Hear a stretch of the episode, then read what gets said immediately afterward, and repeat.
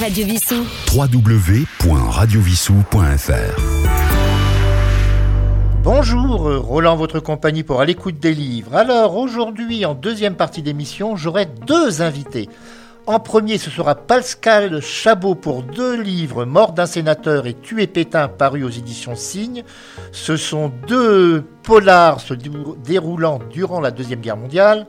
Et ensuite, j'aurai Laurent Malo pour Mathilde Mélodie, qui est un roman qui est une comédie mais avec des aspects sociaux, paru chez XO Éditions.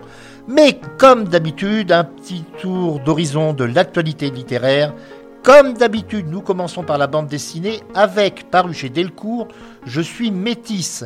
C'est un récit complet par Saïra Begum. Alors Saïra Begum, c'est très autobiographique cette bande dessinée. Elle est née en Grande-Bretagne, mais de père euh, britannique et d'une mère originaire du Bangladesh. Alors le père s'est converti à la religion musulmane, car une musulmane ne doit se marier a priori qu'avec un musulman, mais lui n'est pas du tout, n'était pas du tout religieux. Bon, il l'a fait pour, par amour. Tandis que la mère, elle est très enfermée dans la culture musulmane, donc sa fille ne doit pas sortir, elle ne doit pas avoir de tenue indécente, etc. Et donc le métissage de cette jeune femme, ben, elle le vit très très mal, car elle voudrait vivre beaucoup plus à l'occidental que de la façon que sa mère veut lui imposer. Donc c'est un, une bande dessinée assez épaisse, elle fait 264 pages, un très bel album cartonné sur un sujet que beaucoup de jeunes, également en France d'ailleurs, connaissent. Je suis métisse par Seira Begum, c'est paru chez Delcourt, 264 pages, 27,95 euros. Nous parlions de métissage, eh bien nous allons écouter Julien Clerc nous interprétant Mélissa.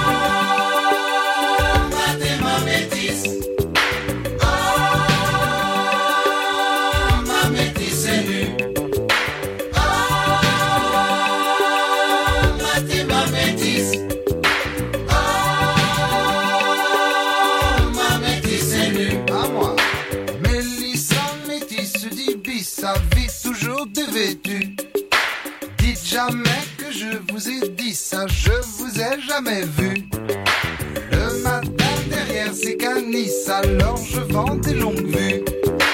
Mais si jamais Mélissa c'est ça, là c'est moi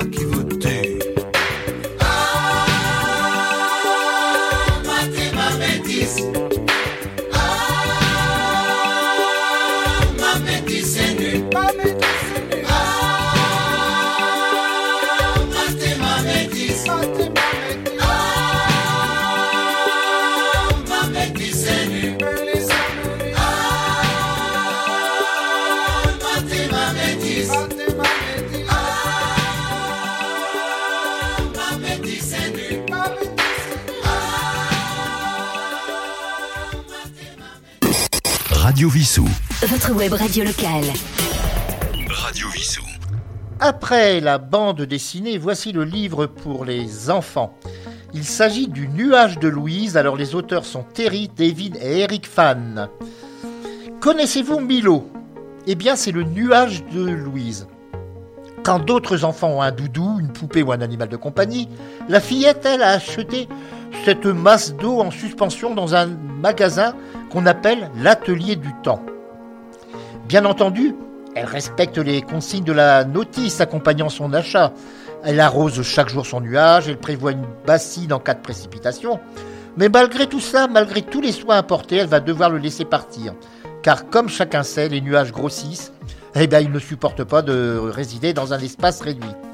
Alors les dessins, ce sont des dessins des couleurs pastel, vraiment des dessins très délicats qui illustrent cette parabole sur la liberté qui est préférable à la possession, qu'il s'agisse de personnes, d'animaux et même de nuages. Le nuage de Louise, c'est chez Little Urban, 56 pages, 15,90 euros. Et en toute logique, nous allons écouter maintenant Jane Gorenhardt nous interpréter Nuage.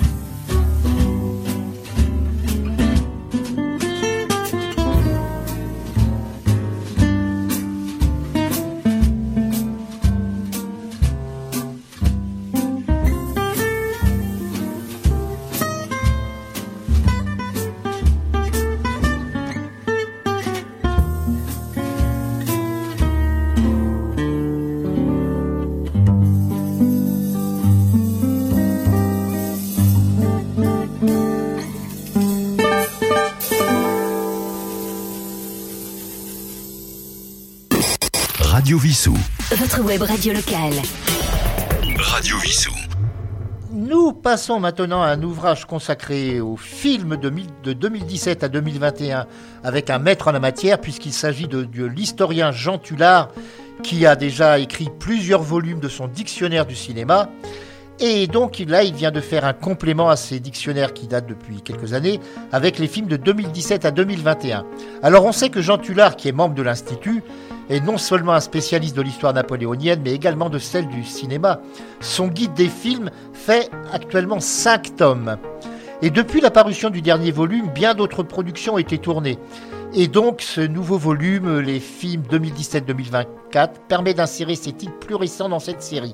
Alors qu'ils soient français comme Maigret de Patrice Lecomte de 2022, américains comme City of Lies de Brad Forman de 2018, ou sud-coréens comme Parasite de Bong Joon-ho en 2019. Chacun des films chroniqués fait l'objet d'une fiche technique détaillée, bien entendu d'une critique dans laquelle quand c'est Tullard qui l'a signé, l'humour n'est jamais exclu, car euh, Jean Tullard, j'ai eu l'occasion de le rencontrer à diverses reprises et c'est un monsieur qui a beaucoup d'humour. Et il faut savoir que ce volume contient également des films plus anciens qui avaient été oubliés dans les thèmes précédents. Et c'est donc un appendice indispensable pour tous les cinéphiles qui apprécieront certainement. Les films 2017-2021 sous la direction de Jean Tullard, c'est paru chez SPM, 382 pages, 33 héros. Et nous allons écouter Claude Nougaro qui nous interprète le cinéma.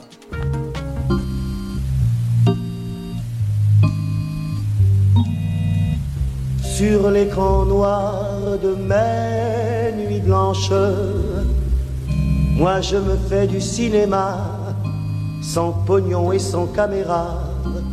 Pardo peut partir en vacances, ma vedette c'est toujours toi. Pour te dire que je t'aime. Rien à faire, je flanche. J'ai du cœur, mais pas d'estomac, c'est pourquoi je prends ma revanche sur l'écran noir de mes nuits blanches où je me fais du cinéma.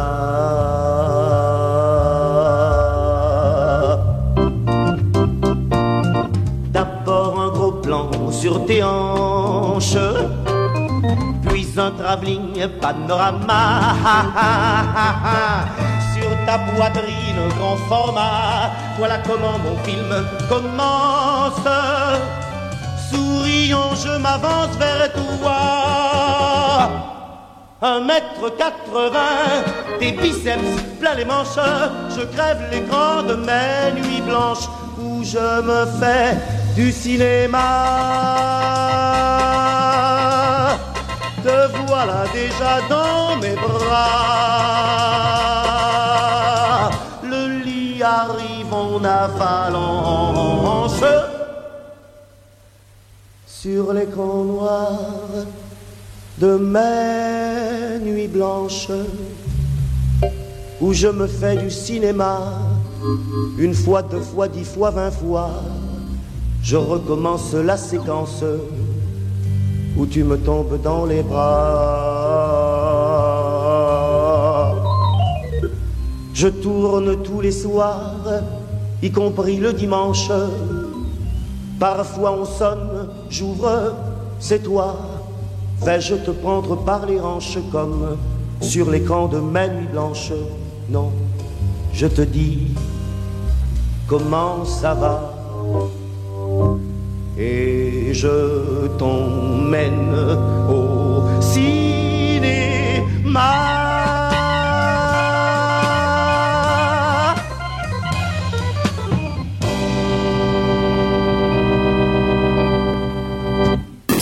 Radio Vissou. Votre web radio locale. Radio Vissou. Nous retrouvons maintenant une journaliste qui a été reporter de guerre euh, très souvent vue à la télévision sur France 2, France 3. Il s'agit de Memona Interman, de son nom de jeune fille Memona Afégé, qui vient de faire paraître euh, chez Hugo Doc une journaliste ne devrait pas dire ça. Alors il faut savoir que maintenant elle a la retraite, mais elle est toujours très active et elle nous raconte une grande partie de sa vie professionnelle.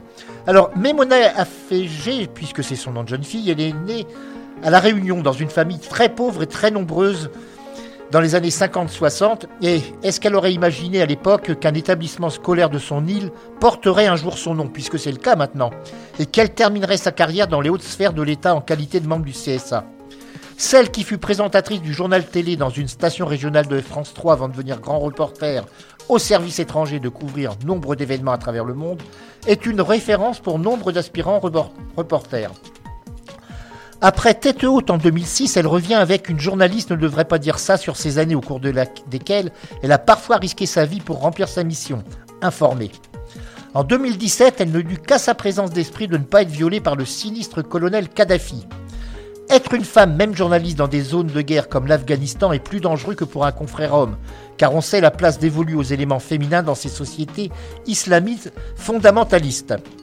Tout au long de sa vie, cette fille d'un Indien musulman et d'une descendante de Bretons catholiques a milité pour le vivre ensemble, bien que certaines réactions de personnes vivant en France font craindre une érosion de cette valeur. Au fil des pages, vous constaterez que Memona Interman ne manie pas la langue de bois et qu'elle dit ce qu'elle pense, ce qui vient de plus en plus rare dans une société dominée par le politiquement correct. C'est donc un témoignage comme on aimerait en lire plus souvent. Je rappelle les coordonnées de cet ouvrage, les références. Une journaliste ne devrait pas dire ça de Memona Interman chez Hugo Doc. 351 pages, 18,55 euros. Et je rappelle qu'après la pause musicale que nous allons écouter, alors une chanson qui s'appelle Le journaliste interprété par les acrobates, je recevrai donc tour à tour deux invités. Voici donc maintenant les acrobates qui nous interprètent Le journaliste. Surtout euh, ne touchez à rien, ne bougez pas, restez avec nous dans un instant le reste de l'actualité.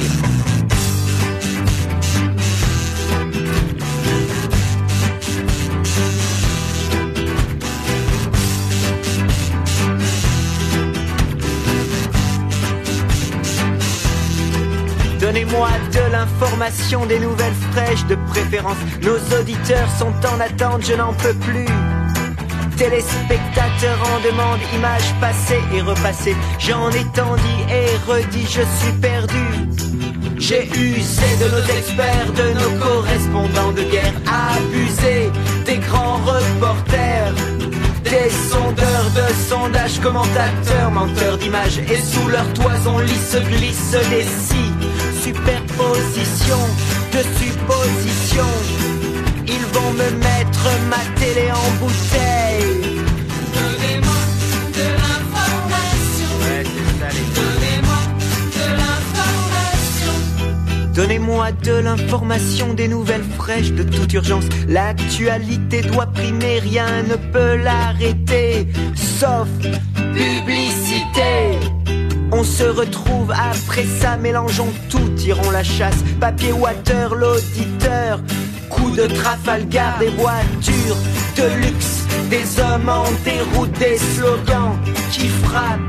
Chirurgicale, opération boursière, bancaire, comptage de morts qui monte et sort de l'audimat, qui monte, qui monte, qui monte, qui monte, qui monte, qui monte. Donnez-moi de l'information. Donnez-moi de l'information. Donnez-moi de l'information.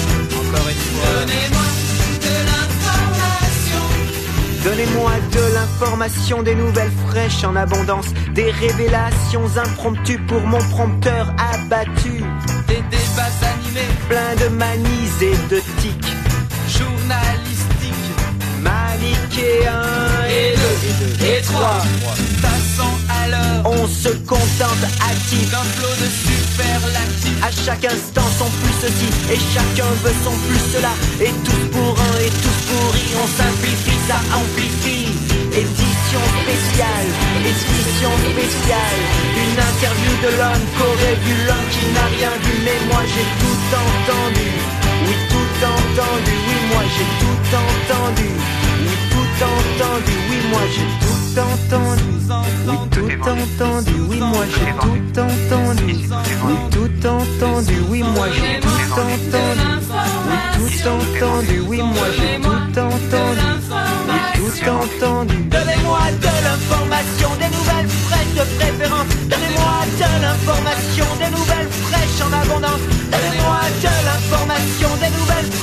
toute urgence. Donnez-moi de l'information. Donnez-moi de l'information. Mais d'abord les prévisions de Joël Collado de Météo France. Une plutôt belle journée côté météo en tout cas. Radio Vissou. www.radiovissou.fr Eh bien, pour ce début de deuxième partie de notre émission à l'écoute des livres, je reçois Pascal Chabot pour deux ouvrages parus aux éditions Signe.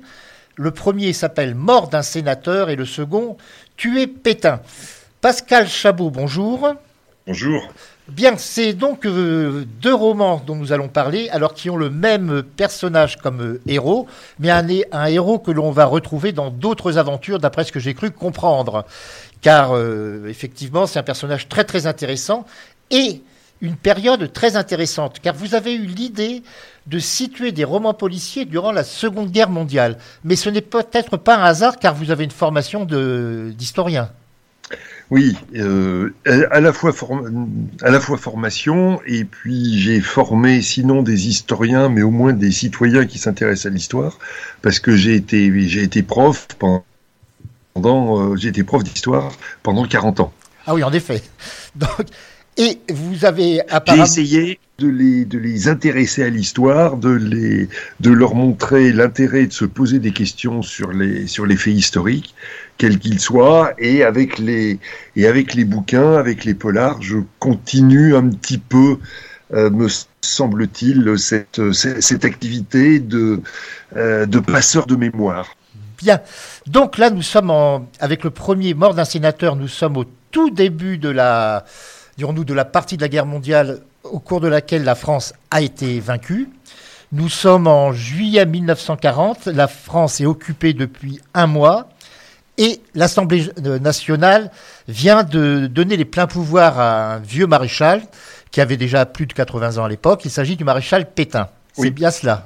C'est ça. Oui, et donc euh, en- il faut savoir qu'une grande majorité de parlementaires lui avaient accordé les pleins pouvoirs, mais pas tous quand même. Non, 80 sénateurs et, députés ont, refusé la, confiance euh, à Pétain. Si on y réfléchit, c'est quand même relativement peu. Ça montre l'état d'inquiétude dans lequel se trouvaient les, les hommes politiques, euh, qui, qui étaient totalement dépassés par les événements. Et il va y avoir un sénateur qui n'a d'ailleurs pas participé au vote, qu'on va retrouver assassiné. Et un policier va être chargé de l'enquête, et c'est lui qui va être le héros de cet ouvrage, et du suivant d'ailleurs. Est-ce que vous pouvez nous présenter ce personnage euh, qui est, très intéressant, car il, dirons-nous, il est très complexe Alors, il s'appelle euh, Joseph Dumont. C'est un jeune, euh, jeune inspecteur. Euh, lorsque que commence l'histoire, il a déjà participé à, d'autres euh, à d'autres enquêtes, enfin que, je n'ai pas que je n'ai pas présentées, et il se il se trouve face à ce à cet assassinat particulièrement, enfin étonnant parce que euh, le, le sénateur Ferrand aurait dû participer au, vote de l'Assemblée nationale parce que euh, il était opposé à Laval, il était opposé aux propositions de, de, nouveaux gouvernements, et euh, tout le monde est, étonné parce que euh, ce sénateur n'est pas à Vichy au moment où l'Assemblée nationale devait voter, les pleins pouvoirs. Donc on se pose évidemment la question dès le début de savoir pourquoi il n'était pas à l'Assemblée nationale, pourquoi il n'était pas à Vichy. Alors, un détail qui a son importance, c'est l'appartenance à une certaine association, une certaine société de ce sénateur, c'est-à-dire à la franc-maçonnerie. Car on sait que très peu de temps après, il y aura euh, des- une campagne antimaçonnique et une répression de, de tous les francs-maçons.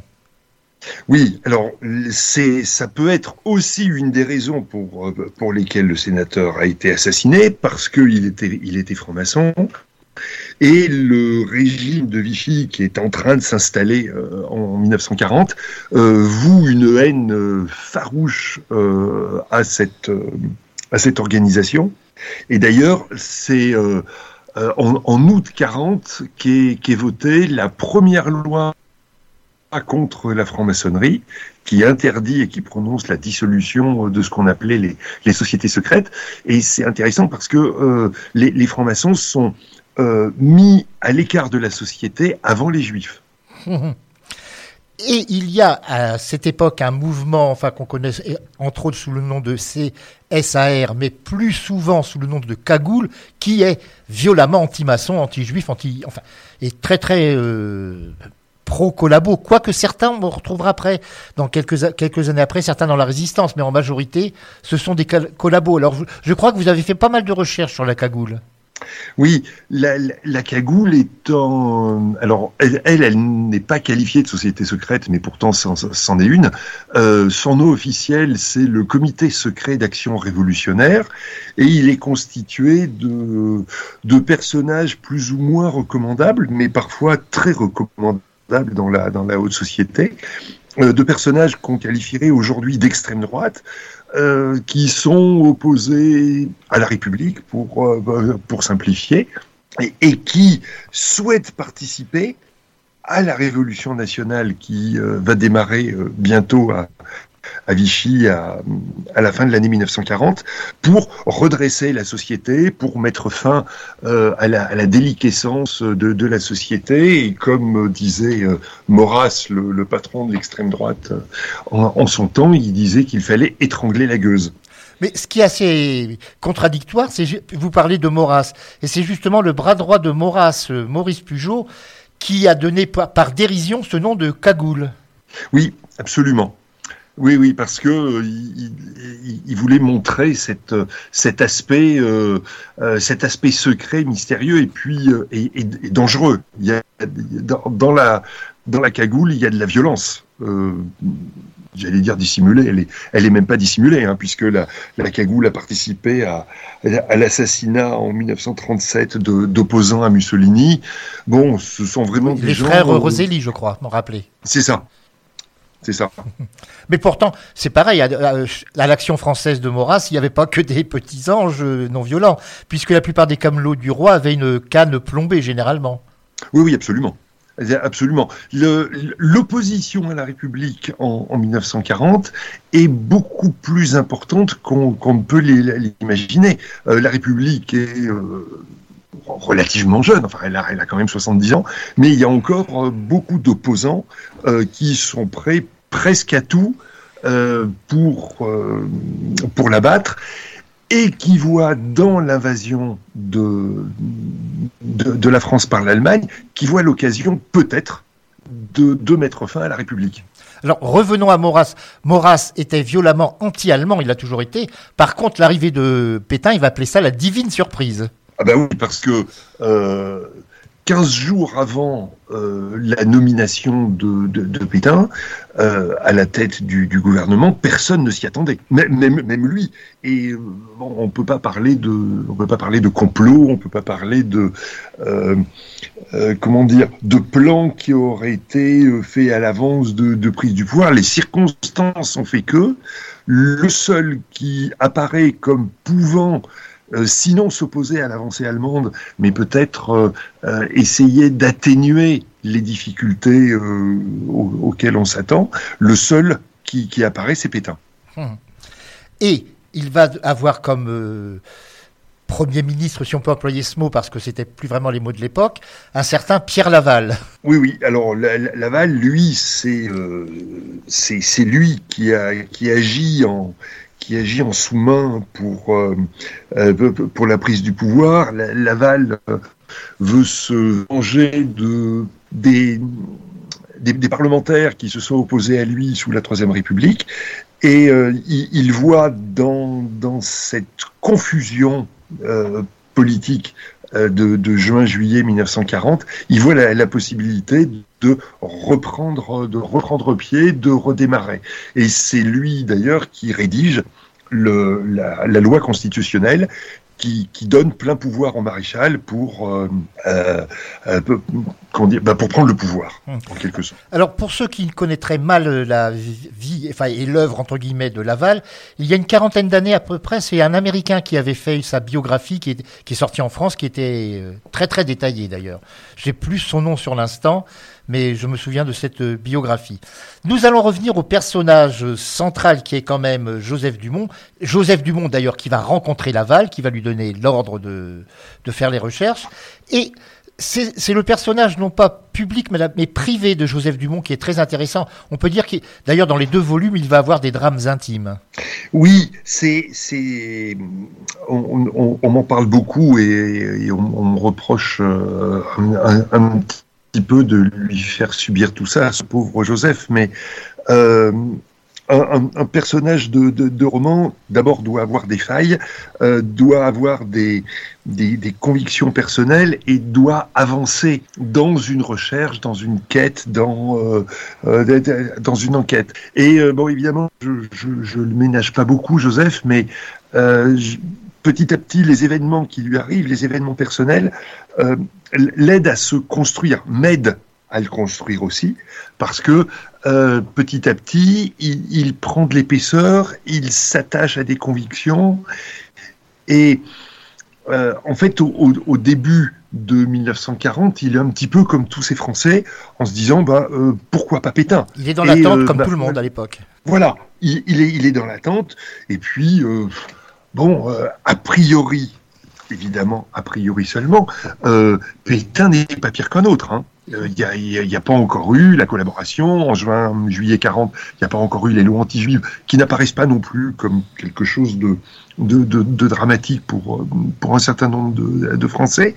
Donc Joseph se, construit petit à petit et il, euh, il serait presque prêt à faire confiance à Pétain jusqu'à ce que, euh, pendant sa première enquête dans Mort d'un sénateur, il se rend compte que on ne peut pas faire confiance à ce, nouveau, à ce nouveau gouvernement et qu'il faut s'engager dans ce qu'on appelle plus tard la résistance. Alors, je rappelle que les deux volumes sont parus aux éditions Signe.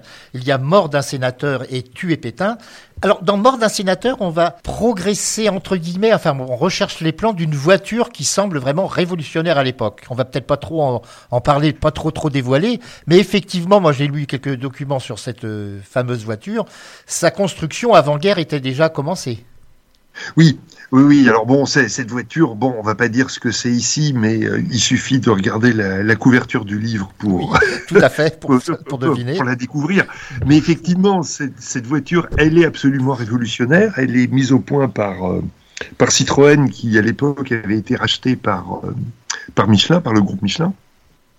Et euh, cette voiture, elle doit avoir, c'est dans le cahier des charges écrit par euh, le, le, patron de Citroën, Pierre Boulanger, cette voiture doit avoir un prix de revient au kilo 30 ou 40% inférieur à celui des autres voitures. Alors c'est extraordinaire quand on regarde les archives de, de se dire que le, le, le prix de revient des, des, des, voitures est calculé au kilo, mais cette voiture doit euh, être légère, doit pouvoir être conduite par tout le monde. Son but, ce n'est pas d'aller vite, mais de pouvoir transporter euh, une famille d'un point à un autre, bah, sans qu'on pense forcément à des questions de sécurité qu'il y a aujourd'hui. Oui, donc une voiture pas chère, et ça rappelle ce qui se faisait en Allemagne avec la Volkswagen, voiture du peuple sous Hitler en fin de compte.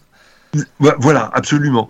Et, et d'ailleurs, euh, le, le, groupe, euh, alors si mes souvenirs sont bons, c'est Porsche, euh, à, à l'époque, qui a plusieurs fois euh, pris rendez-vous avec Boulanger pour obtenir les plans de cette voiture. Mmh. Et, et c'est également parle... au centre de ce premier volume, cette histoire. Justement. Voilà, voilà. Passons au deuxième volume, s'il vous plaît, c'est-à-dire Tu es Pétain, mais toujours chez le même éditeur et toujours par Pascal Chabot, bien sûr. Là, donc, il va y avoir un, on va découvrir qu'il y a un attentat contre Pétain. Alors, on revient régulièrement sur la deuxième, au cours de la, par des des flashbacks entre guillemets à la Première Guerre mondiale, ce qui va expliquer les raisons de cet attentat. Oui, on, l'a dit, on l'a dit tout à l'heure. Je, je, suis historien et donc euh, je m'intéresse au passé. Et puis euh, j'avais besoin pour euh, pour construire l'intrigue de de cette deuxième enquête, euh, j'avais besoin d'un personnage qui en voulait à Pétain mais qui était totalement en dehors de ce à quoi on s'attend, on aurait pu s'attendre. Du contexte de la Deuxième Guerre mondiale, oui. Voilà. Et euh, c'est d'ailleurs pour ça que ce, ce, ce, ce tueur qu'on appellerait aujourd'hui un, un, loup solitaire, il est totalement en dehors des, des, des, radars, il est inconnu de la police, inconnu de tout le monde, parce que euh, ce, ce qui est, ce qui est important et ce que j'ai voulu montrer, c'est que euh, Pétain, à cette époque-là, est intouchable et C'est le vainqueur de Verdun. Le vainqueur de Verdun. c'est le vainqueur de Verdun, et personne n'a envisagé, euh, pendant les quatre ans de guerre, de euh, mettre fin à ces jours. Et, et, bon, je l'ai. Alors que Laval, lui, a subi un attentat. C'était un certain Colette, si mes souvenirs Oui. sont bons, qui Oui, l'avait. c'est ça. C'est ça. Paul Colette euh, qui, qui a. euh, qui, qui a qui tiré sur Laval dans une euh, réunion publique dans la région parisienne. Je sais plus où exactement, à, à Vincennes, je crois. Alors, votre personnage, euh, Joseph Dumont, va se dire quelque chose. Si on tue Pétain, ça- la situation va être pire qu'avant, parce qu'il y aura un Gauleiter. Alors, il faut rappeler ce qu'était un Gauleiter, d'ailleurs. Alors, le, le, c'est euh, bon, la traduction française, ça serait un, gouverneur, mais c'est une traduction euh, soft d'un personnage comme ça. Il y en a euh, en 1941, il y en a en Pologne, il y en a en Tchécoslovaquie. En fait, c'est un, un, officier SS dont le but est de détruire l'économie du pays occupé en prélevant un maximum de, ressources naturelles, industrielles et humaines du pays occupé pour satisfaire euh, pour satisfaire les, besoins de l'Allemagne. Et donc les résistants, lorsqu'ils euh, découvrent cet attentat co- contre Pétain, euh, ils, se disent il faut absolument arrêter ce, ce- meurtrier, non pas parce qu'ils sont favorables à Pétain, mais parce que c'est le, le seul le seul rempart. Alors l'expression est un petit peu Oui, tout relatif, à, qu'après- mais un rempart tout de même. Vo- Voilà. Euh, Au moins, parce qu'il y a Pétain, il n'y aura pas d'occupation allemande plus violente. Alors, c'est ce qu'on pense en 41, sauf qu'en novembre 42, euh, la, la zone sud est envahie, mais c'est pas à cause de Pétain. Bien sûr. Pa- Pascal Chabot, je pense que depuis que ces deux ouvrages sont sortis, vous avez fait un certain nombre de séances de dédicaces et vous avez déjà dû avoir des réactions de lecteurs. Oui, euh, écoutez, elles sont plutôt, euh, elles sont plutôt favorables. Euh, les, les critiques sont, elles aussi, plutôt, plutôt encourageantes et me donnent envie de, me donnent envie de continuer. Alors je crois qu'il y a déjà un troisième volume déjà pratiquement prêt ou si- s'il ne l'est pas déjà. Oui, oui, le troisième volume, il est prêt et euh, alors là, je, je ne divulgage rien. Non, mais, bien euh, sûr. Euh, Mais vous pensez déjà au quatrième, je parie. oui, oui, aussi. Donc, Joseph aura- Dumont sera parmi nous, sera dans d'autres aventures. Nous, nous vous recevrons probablement à nouveau pour d'autres de ces pas aventures, mais de ces enquêtes, avec l'évolution de la société de l'époque, bien évidemment. Alors nous allons terminer cette émission. J'ai toujours, euh, enfin cet, entretien, j'ai toujours pour habitude de, de mettre une musique en rapport avec euh, l'interview. Et j'ai pensé à une chanson de l'époque qui était une chanson de Maurice Chevalier. Il faut se souvenir des restrictions que tout, tout partait en Allemagne, tout ce qui était utile, y compris le cuir. Et à l'époque, donc les dames étaient obligées d'avoir des semelles en bois. Et Maurice Chevalier avait chanté la symphonie des semelles en bois que nous allons écouter maintenant. Pascal Chabot, je rappelle le titre de votre livre Mort d'un sénateur et tué Pétain. L'un et l'autre sont parus aux éditions Signe. Ce sont des romans au, au prix tout à fait correct, puisque 9 9,90 euros, c'est le prix d'un ouvrage de poche. Et j'invite tous nos auditeurs à devenir vos lecteurs. Merci beaucoup à vous. Merci. Radio Vissou. Votre web radio locale. Radio Vissou.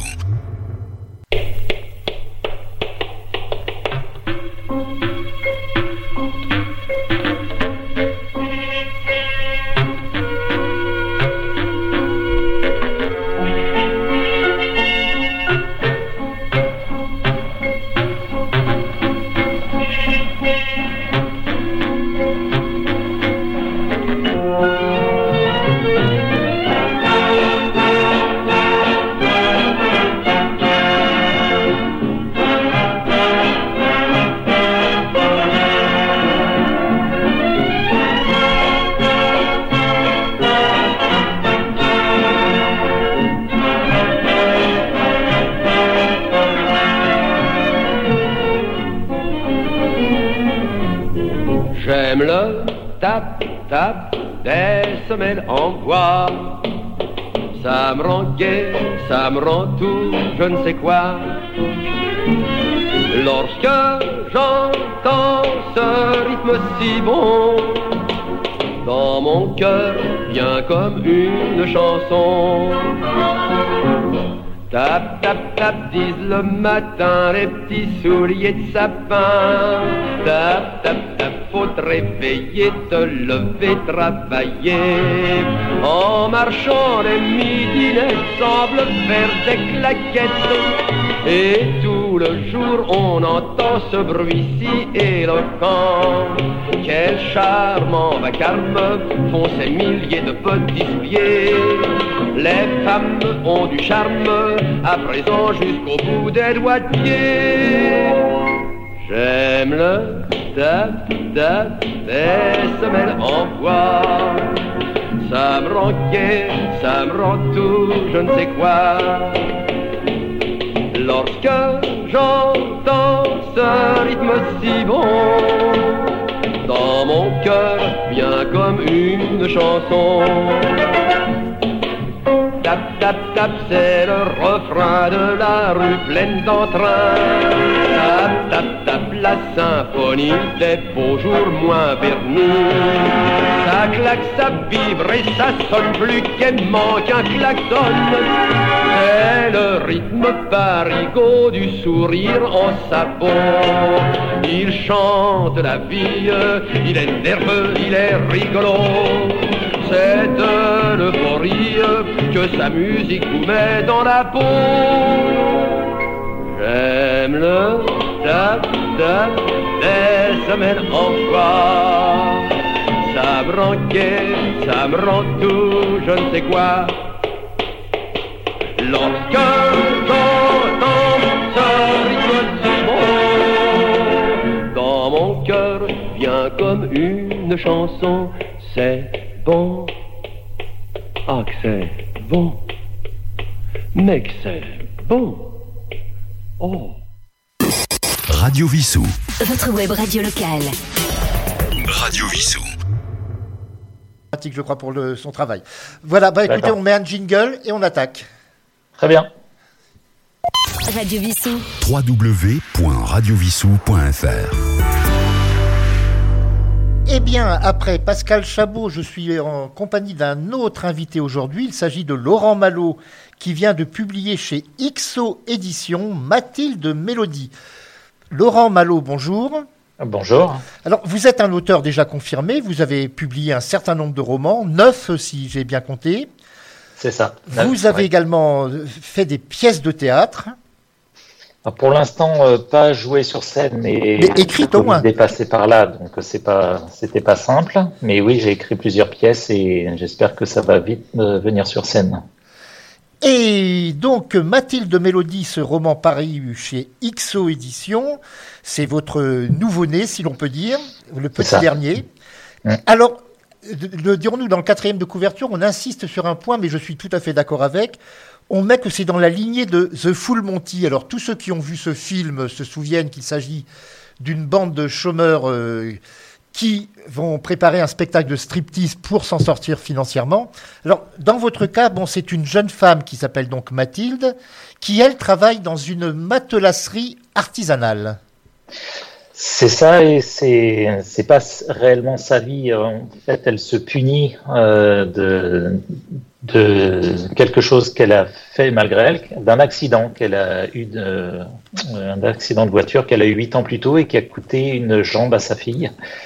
Et donc c'est une maman solo et et qui se rend coupable et, et cet accident est lié à la chanson parce que c'était juste après un casting euh, de, de chant et elle a tout mis dans le même sac et quelque part elle se punit elle, elle est partie dans une petite ville où, où- qui est un peu sinistrée qui est Romorantin. Romorantin. Voilà. Et, euh, et elle travaille comme, euh, comme couturière dans une matelasserie, mais, mais sans, sans réellement d'objectif, euh, sans, sans but. C'est- Elle est, euh, elle est dans un tunnel et, et elle en sort pas. Alors, vous indiquez que c'est une maman solo. Effectivement, le père, bon, euh, ils sont séparés, mais on peut pas dire qu'il soit très très présent, même, enfin, jusqu'à un certain moment d'ailleurs. Il va plutôt être d'ailleurs négatif. Dirons-nous que ça va poser quelques problèmes à un certain moment, mais le père est plus ou moins absent dans la vie de sa fille. Euh, oui, parce que il, préfère sa vie à lui. Il est, il est producteur de musique. Euh, et il s'inquiète pas tellement de, de ce que vit euh, sa femme euh, ou de sa fille jusqu'à ce qu'elle grandisse. qu'elle- Aujourd'hui, elle est ado.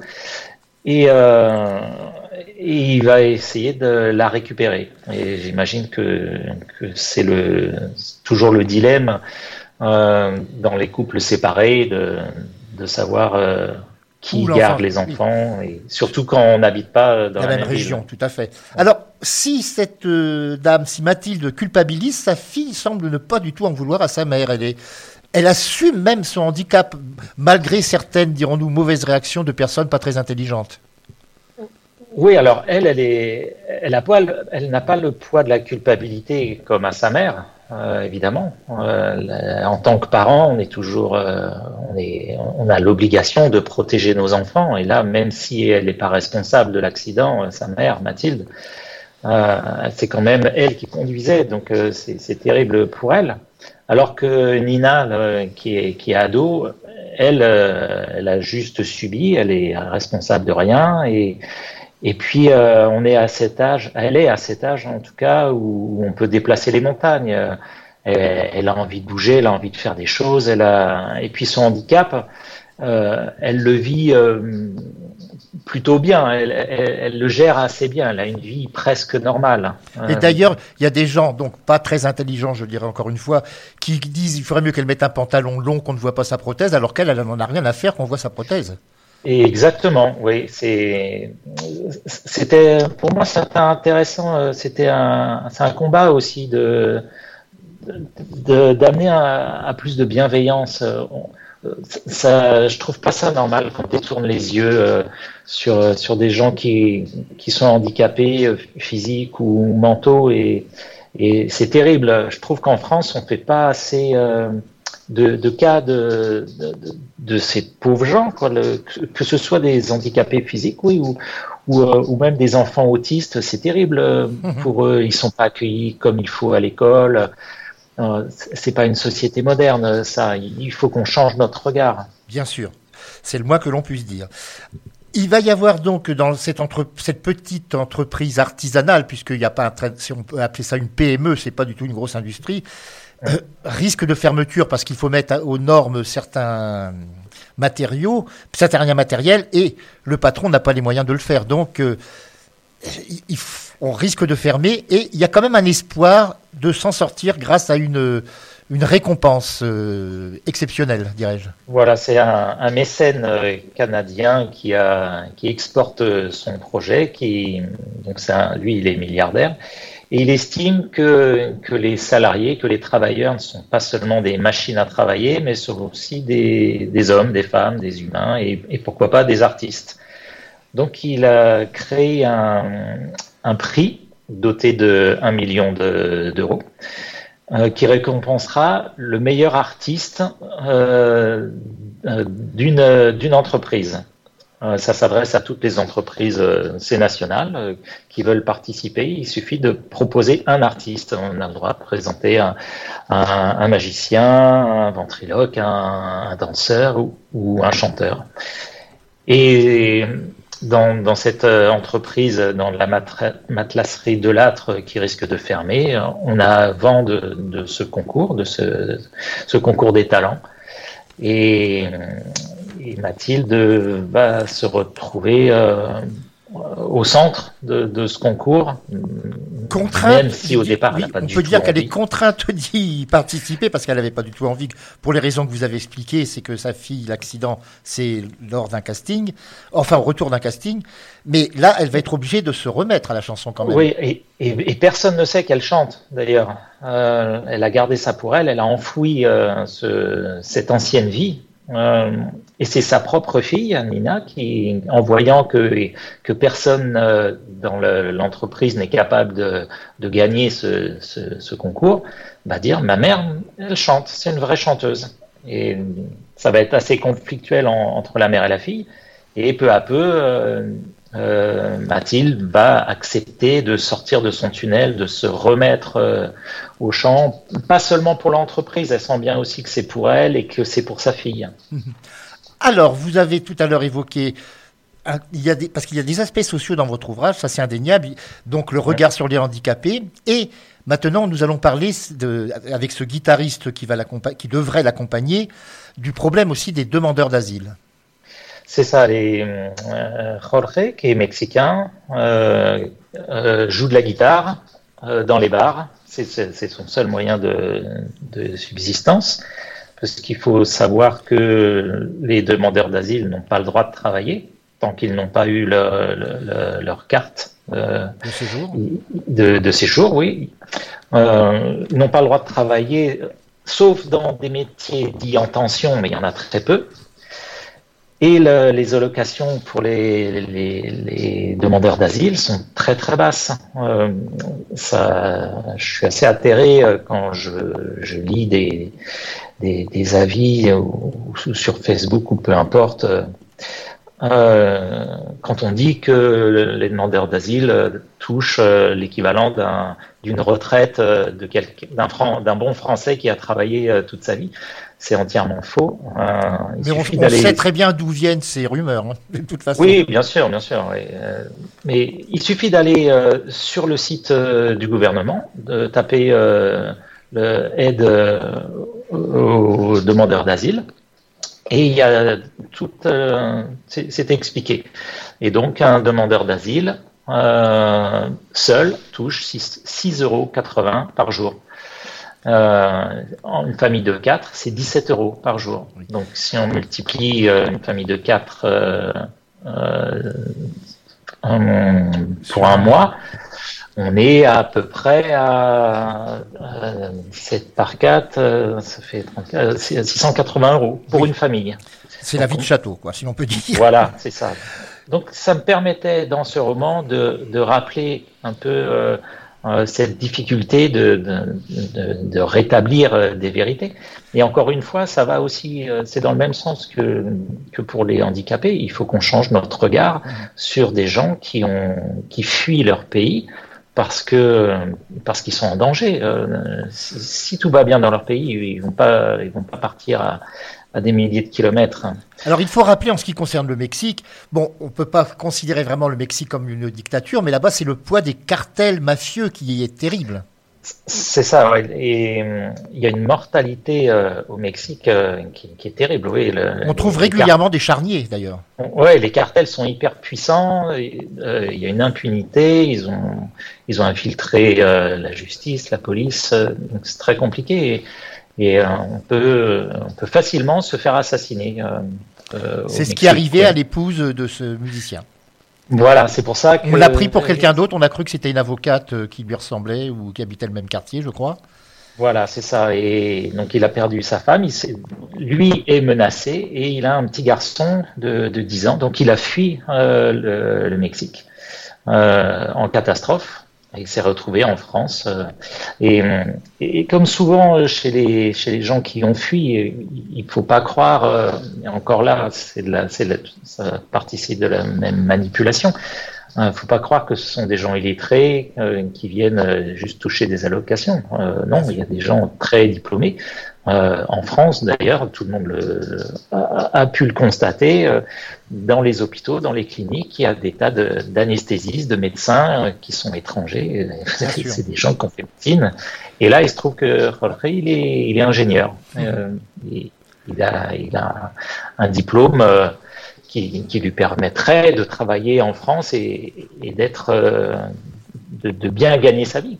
Alors, nous n'allons pas trop dévoiler, car il faut absolument que nos lecteurs, nos auditeurs deviennent des lecteurs, c'est le terme que j'aime bien employer dans cette émission. Mais euh, cette histoire, nous n'allons pas dévoiler la fin, mais je crois que vous avez voulu aussi faire partager votre amour de la musique. Alors oui, euh, moi, j'ai toujours. euh, mon père était euh, était batteur euh, dans un groupe où on jouait beaucoup de jazz. Et quand j'étais petit, j'ai entendu beaucoup de jazz et j'ai toujours écouté beaucoup de musique, et notamment quand j'écris. J'ai souvent une musique qui va avec, que ce soit que j'écrive du thriller, que j'écrive de la comédie. j'ai toujours la, musique qui colle à, à ce que j'écris. Et et oui, je défends le, aussi le, le, le jazz euh, qu'on remise parfois euh, à, à Musique une musique d'ascenseur. de, d'a- oui, une musique d'ascenseur. C'est ce qu'on fait aussi pour certains morceaux euh, brésiliens comme euh, Ipanema et autres. Ça, très souvent, c'est le genre de musique qu'on entend dans les ascenseurs alors que c'est bien autre chose. Oui, voilà. Alors que qu'il y a des il y a des, des chansons géniales qui sont intemporelles, que- qui datent de, de 60 ans, comme comme Fever, euh, qui a été repris par euh, par par Elvis, mais par par plein d'autres. euh, Je me, par permets de Michael faire, je, me permets de faire une petite digression, justement. Alors, pour que nos auditeurs le sachent, le 9 mars euh, prochain, à l'espace Saint-Exupéry, il y aura un concert de jazz manouche avec euh, Stokelo Rosenberg, qui est un des meilleurs représentants du jazz euh, manouche. Donc, vous voyez, on est en pleine actualité locale. Et avec vous, nous sommes également en actualité locale, puisque vous, nous, comme nous, vous êtes dans l'Essonne, vous habitez, vous résidez dans l'Essonne. C'est ça, à Étampes. oui. Étampes, Voilà. Bon, enfin, c'était un petit détail. Alors, cet ouvrage, Mathilde Mélodie, vous avez eu un très bel article très récemment dans le- la version 91, justement, dans l'édition 91 de- du Parisien, du journal Le Parisien. Et on signale qu'il y a déjà, je crois, des, des pourparlers, entre guillemets, en cours pour la, le tournage de cette histoire. Alors, c'est plus que ça, même. euh, C'est signé. Oui, j'avais écrit le, le synopsis euh, au départ, c'est-à-dire le résumé du roman. que J'avais envoyé à, à- chez XO euh, pour voir si ça leur plaisait, et je l'avais envoyé en même temps à un ami réalisateur. Et tous les deux, producteurs, euh, réalisateurs et éditeurs, ont, ont adoré. Et, euh, et on a vite euh, contacté un, un producteur qui a pris les droits avant même que le, le roman sorte. Ce qui est assez Et- rare. Oui, euh, ce qui est même très rare. Et, et, et donc voilà, on, on avance. Je serai le co-scénariste avec le, le- le réalisateur, euh, en espérant que ça aille jusqu'au bout. Bien sûr. C'est toujours vous, très long. hein. Et vous aurez probablement, je le souhaite, le choix des parties musicales. Alors je- j'espère, oui, oui, de toute façon, euh, les chansons qui sont dans le livre, euh, il y a tout intérêt à les remettre euh, dans- le film, d'autant que ce sont des, des chansons intemporelles que tout le monde connaît. Ce qu'on appelle des standards maintenant. Voilà, c'est ça, oui, et, et qu'on reprend régulièrement.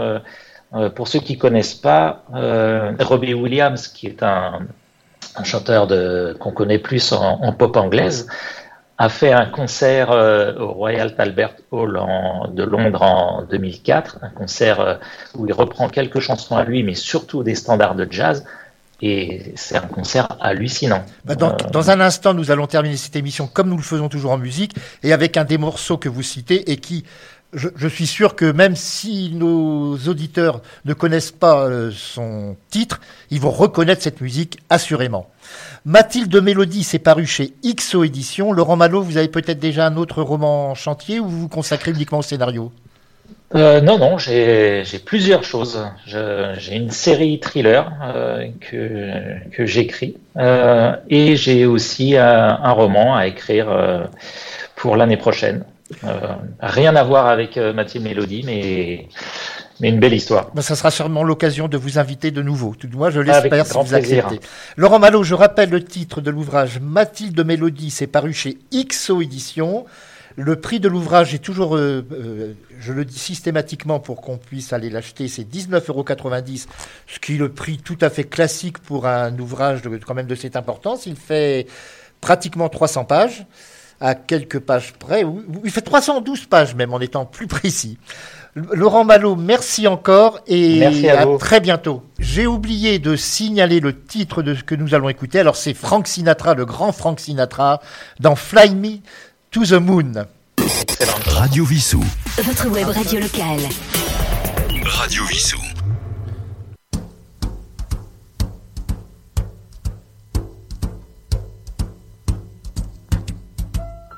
Fly me to the moon, let me play among the stars, and let me see what spring is like on uh, Jupiter and Mars. In other words, hold my hand. In other words, baby, kiss me. With song and let me sing forevermore. You are all I long for, all I worship and adore. In other words, please be true. In other words, I love you.